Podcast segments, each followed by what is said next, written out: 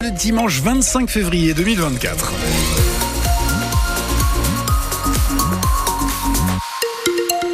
La météo aujourd'hui, c'est vraiment bah, une météo du mois de février. Des averses, des grosses rafales de vent et des températures au-dessus de, aux, aux alentours de 10 degrés. Je vous donne les détails de la météo à la fin du journal. Il est 9h. Les informations, Féline Leloir du Haut, le responsable de la Morinière, prend la parole ce matin sur France Bleu Poitou. Sa discothèque à Montcoutan-sur-Sèvre devait rouvrir ce week-end, deux semaines après la disparition d'Erwan. L'étudiant a été vu pour la dernière fois sur le parking de l'établissement, après en avoir été expulsé pour comportement inapproprié.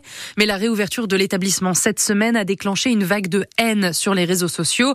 Dans ce contexte, la préfecture des Deux-Sèvres maintient l'établissement fermé pour des risques de troubles à l'ordre public. Le responsable de la Morinière Clément regrette d'être pointé du doigt depuis le début. Je pense qu'on se trompe de combat. On ne parle que de nous aujourd'hui, alors que le vrai combat, c'est de retrouver Erwan.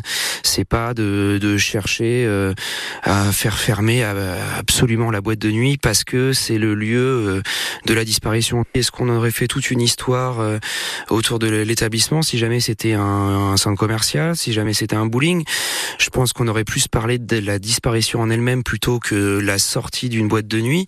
Je vois pas pourquoi notre responsabilité est plus engagée. Euh, alors ok, il y a de l'alcool, il y a des choses qu'on ne retrouve pas dans d'autres établissements, mais nous, on a été euh, responsable envers Erwan, on l'a pas beaucoup servi. On cherche un coupable aujourd'hui parce que de toute façon aujourd'hui, et, et je le conçois, il faut trouver un responsable, mais on n'est pas la réponse. L'établissement enregistre une perte de 7 à 10 000 euros par week-end de fermeture. À terme, on risque de mettre la clé sous la porte, prévient Clément. Vous pouvez retrouver son témoignage sur francebleu.fr. Après le passage de la tempête Louis, la Sèvre niortaise a atteint son niveau le plus haut vendredi soir, soit 12 mètres 54 et a entamé sa décrue hier. Mais la vigilance reste de mise car de nouvelles pluies sont à prévoir aujourd'hui. La ville de Niort appelle donc ses habitants à respecter la signalisation et à ne pas s'approcher des berges. Et si vous veniez découvrir la gastronomie des Deux-Sèvres au Salon de l'Agriculture. Malgré des affrontements autour de la venue d'Emmanuel Macron, le salon a ouvert ses portes hier. L'occasion de se rendre sur le stand gigantesque des Deux-Sèvres, pas moins de 120 mètres de long, en partenariat avec Eurochef, un réseau d'experts de la cuisine professionnelle, car vous aurez l'occasion de cuisiner sur le stand. Chaque jour, un grand chef viendra cuisiner des produits de Sévrien. David Seguin, chef du restaurant L'Adresse à Bessines, sera leur représentant. Le concept, c'est de, de, faire venir des chefs étoilés de la France entière qui vont magnifier tous les produits qu'on a en Deux-Sèvres. Il n'y a que des chefs d'envergure euh, nationale voire internationale, puisqu'on a Christopher Coutenceau euh, qui est deux étoiles et même qui a eu trois étoiles. Il y a Boris Campanella aussi également, qui est le chef du, du Palace Le Crillon. Tous les chefs aujourd'hui travaillent déjà les produits des Deux-Sèvres, mais il y a aussi des chefs des autres régions qui tous les jours aussi travaillent nos produits. Tout, le lapin, le beurre, avec la maison de Pampy et la maison des Chirés.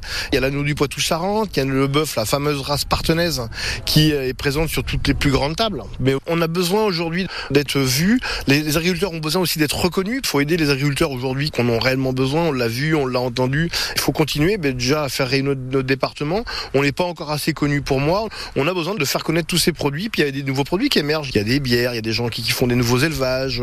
Donc on a besoin de les mettre en lumière. Une vingtaine de producteurs des Deux-Sèvres sont aussi présents sur le stand. On peut par exemple citer la maison Bayon de Briou-sur-Boutonne et ses fameux tourteaux. Et on le disait justement, le salon de l'agriculture a démarré hier dans un contexte très tendu. Moins d'une heure avant l'ouverture, des affrontements violents ont éclaté entre policiers et agriculteurs.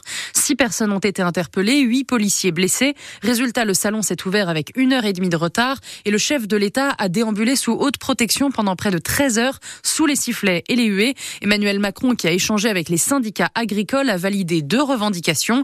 La fixation d'un prix minimum pour la vente des produits et l'élévation de l'agriculture au rang d'intérêt majeur. Ils étaient une centaine hier devant l'hôtel de ville de Poitiers. Un rassemblement pour commémorer les deux ans de l'invasion russe en Ukraine. Le conflit a fait des centaines de milliers de morts dans les deux camps et surtout des milliers de réfugiés partout, partout en Europe. 280 familles sont accueillies dans la Vienne et plusieurs étaient présentes hier avec leur drapeau bleu et jaune. Parmi elles, Olana, arrivée l'an dernier, qui était très émue. C'est important pour tous les Ukrainiens qui habitent actuellement à l'étranger. On a de petites gouttes d'un grand océan parce que vraiment il y a 5 millions qui sont partis.